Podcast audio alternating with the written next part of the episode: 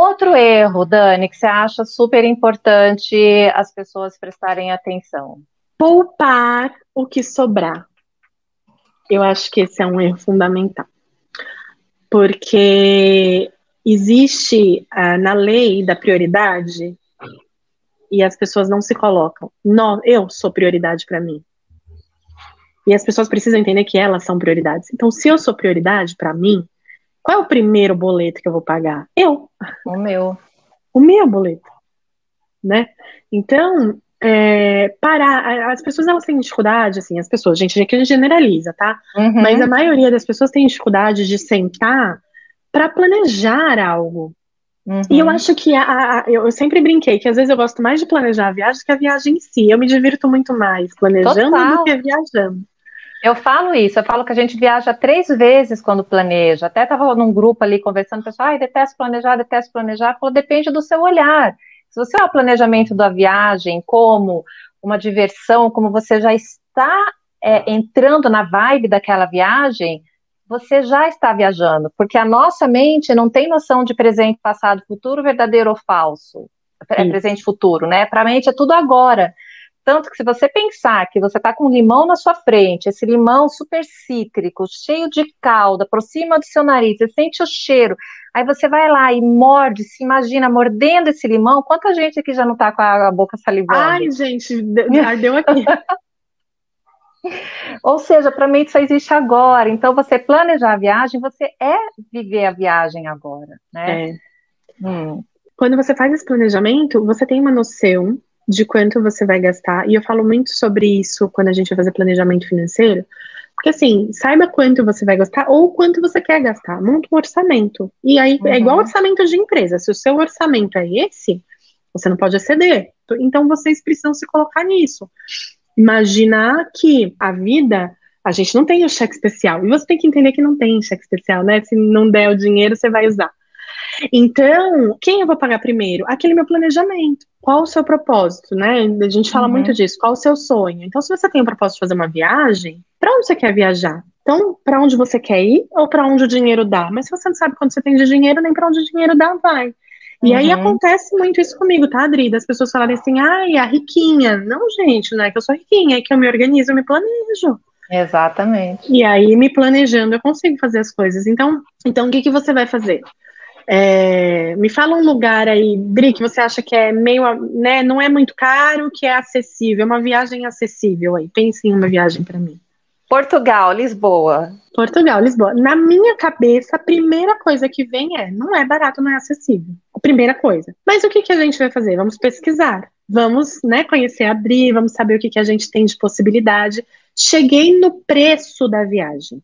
Eu tô falando uhum. de preço, não tô falando o valor que ela vai te agregar, tô falando de preço, dinheiro, quantidade monetária. Quanto vai te custar essa viagem? Me fala um valor, um preço X aí, Dri, porque eu não faço nem ideia, não quero chutar. É que a passagem mata a gente, né, pra Europa ou os Estados uhum. Unidos, mas a passagem você vai pagar aí uns uh, até 3 mil reais, até menos, um pouco se você tiver uma, uma promoção.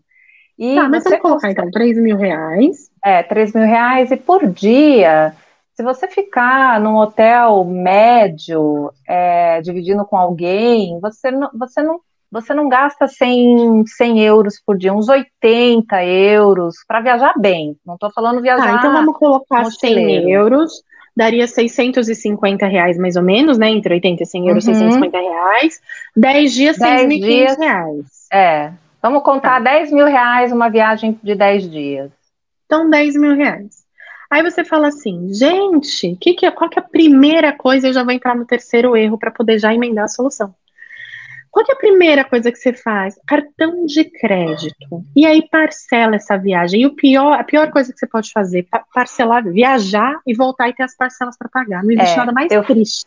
Eu falo que a pior coisa, exatamente, é você dividir, planejar a viagem é, logo antes de, de, fazer, porque a hora que você volta, você continua, você já quer fazer outra, mas você ainda está pagando aquela, ainda está amarrada naquela.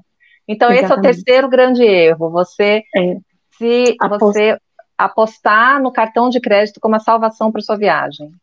É, e assim, cartão de crédito, boleto, parcelar essa viagem depois que ela aconteceu, mesmo se é para casamento, tá, gente? Parcelar. Sabe? Imagina, presente dos namorados, parcelei, terminou o namoro, tá com as parcelas lá pra pagar. Enfim. E aí você vai. Não, vocês não sabem o que aconteceu comigo. Eu fui madrinha de um casamento. Eu dividi a, uma geladeira para dar para minha para minha filhada com um, o meu acompanhante, que era o padrinho. Seis meses depois eles tinham separado e eu continuei pagando a geladeira. Falei para ela, falei, nunca mais te dou presente de casamento, já tá pago para todo o resto da vida. Tá vendo? pois é. Isso acontece também com gente que financia bem e o bem é roubado e não tem seguro, ah, sabe? Essas coisas assim. É. Então, é, pensa, você foi viajar, você continuou pagando. Agora me fala, se você pode continuar pagando o seu cartão de crédito, qual a dificuldade de guardar esse dinheiro antes? Antes, é o que eu faço. É a melhor coisa que tem. Né? Então, aquele boleto que é você, são essas coisas. Ah, eu quero fazer uma viagem. Eu vou gastar 10 mil reais nessa viagem. Quanto eu vou poupar? Poxa, se você tiver condições de poupar mil reais por mês, em menos de um ano você está realizando essa viagem. Se você uhum. não conseguir poupar mil reais por mês, você vai poupar 500 reais por mês. Em menos de dois anos você está realizando essa viagem. Mas Ou você vai viajar você vai... tudo pago. Ou você vai fazer uma renda extra para poder acelerar essa sua viagem, mas não. Exato, exatamente. Jogar então, para o alto e falar, Deus manda.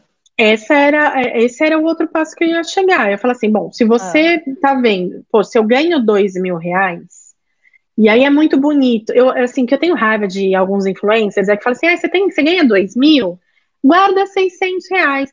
Agora vem aqui para a realidade do pobre que precisa comprar a carne, que só de açougue vai quase todo o dinheiro, aluguel, água, luz, que realmente vai, que só dá. E se der, né, para guardar 100 reais é muito, porque esse cara, infelizmente, ele não vai conseguir poupar antes de gastar.